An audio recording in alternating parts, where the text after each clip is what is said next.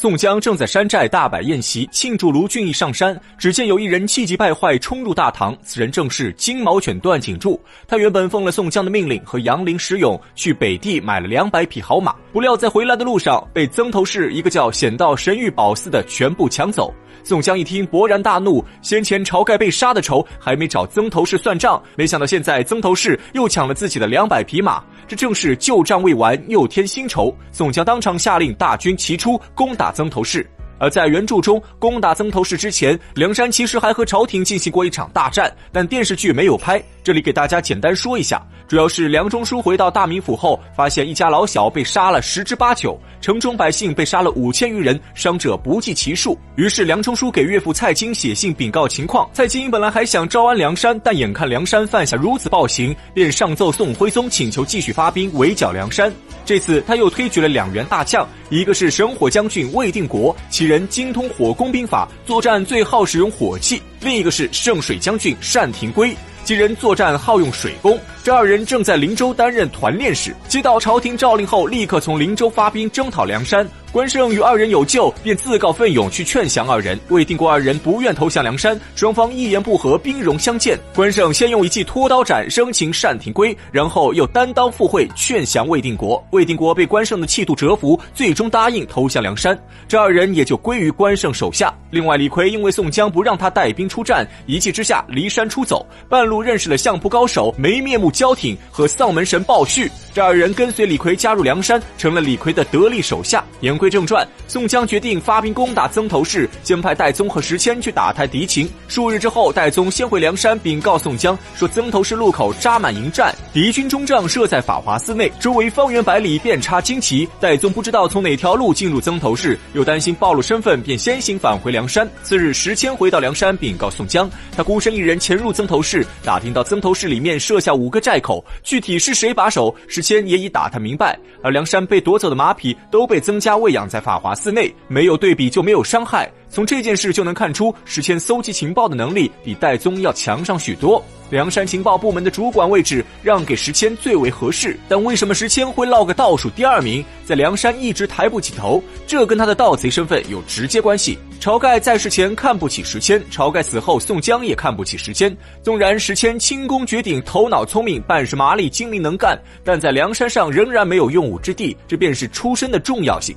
听过石谦的情报后，军师吴用立刻调兵遣将。既然曾头市设下五个寨口，吴用便决定兵分五路攻打曾头市。卢俊义刚上梁山，急于立功，请求宋江让他当前部先锋。可吴用知道卢俊义的枪棒功夫天下无敌，他担心卢俊义出战拿下史文恭，那样卢俊义就要当梁山之主。于是吴用强行把卢俊义调到小路埋伏，另选五路头领带兵出战。曾头市听说梁山大举来袭，史文恭立刻让人在路口挖掘陷坑。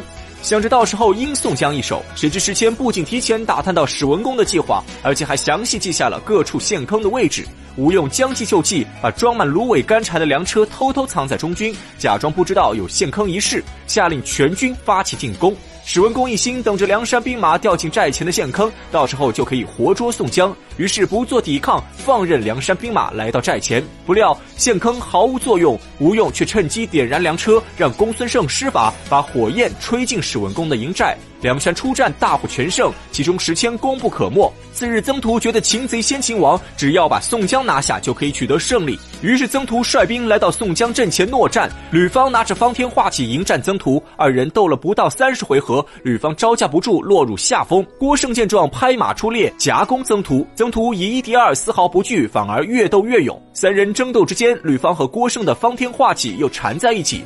眼看曾图就要把吕方打落马下，关键时刻，小李广花荣及时赶到，一箭射中曾图左臂，曾图应声落马。吕方郭胜抓住机会刺死曾图，曾家五虎折损其一。消息传回曾头市，曾家兄弟个个悲愤欲绝，其中第五子曾生与曾涂感情最好，当下就要点齐兵马出寨报仇。教师史文恭急忙起身阻拦，他觉得梁山兵多将广，实力雄厚，不宜正面交锋，眼下他们应该坚守不出，然后派人向附近州府求援，让他们多派兵马，一路去攻打梁山坡，一路来救援曾头市。如此一来，宋江就会被两面夹击，到时候他们伺机行动，必能打败宋江。江。史文恭这一席话说的头头是道，条理分明，倒是一条好计策。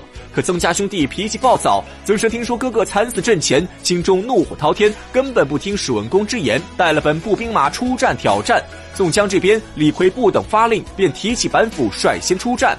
要说这李逵有个不好的毛病，他嫌身上盔甲太过沉重，于是每次上阵都要脱衣赤膊。平时有项冲、李衮的盾牌防护，倒也一直没有出什么大问题。而曾生虽然暴怒无比，可并没有失去理智。一看李逵赤膊出阵，曾生立刻下令放箭。李逵手中双斧左支右挡，但还是被一支流箭射中小腿。多亏有秦明、花荣拼死接应，总算把李逵抢回阵中。曾生看宋江人多，也不敢追赶，双方各自鸣金收兵。到了次日，史文恭仍然坚持避而不战，等待援军。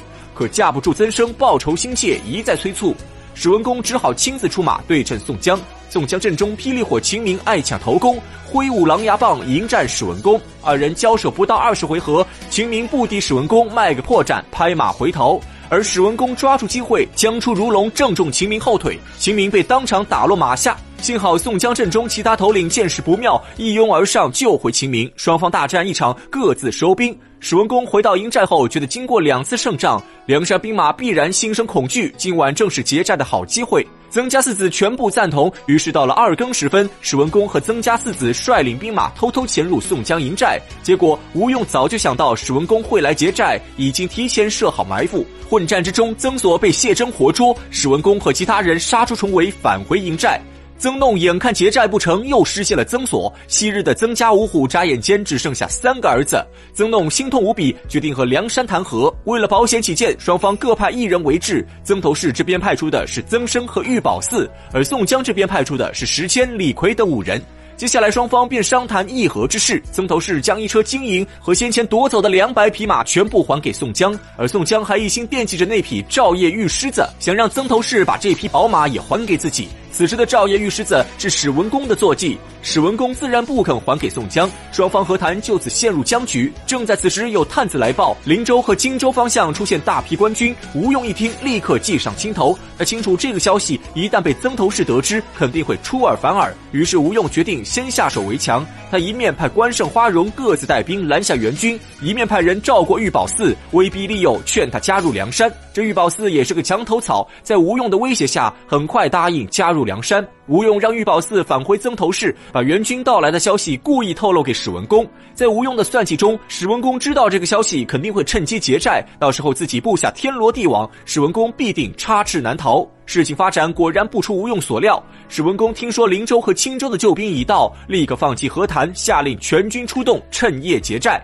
结果又中了吴用的埋伏，梁山兵马倾巢而出。混战中，曾密被朱仝一刀斩杀，曾奎被乱军踩死。曾弄也见大势已去，在寨中自缢身亡。而史文恭武艺高强，单枪匹马，好不容易杀出重围，但在小路上正好遇到埋伏在此处的卢俊义。卢俊义和史文恭大战一场，最终将史文恭打落马下。风光无限的曾头市就这样被梁山大军轻松攻破，晁盖之仇也终于得报。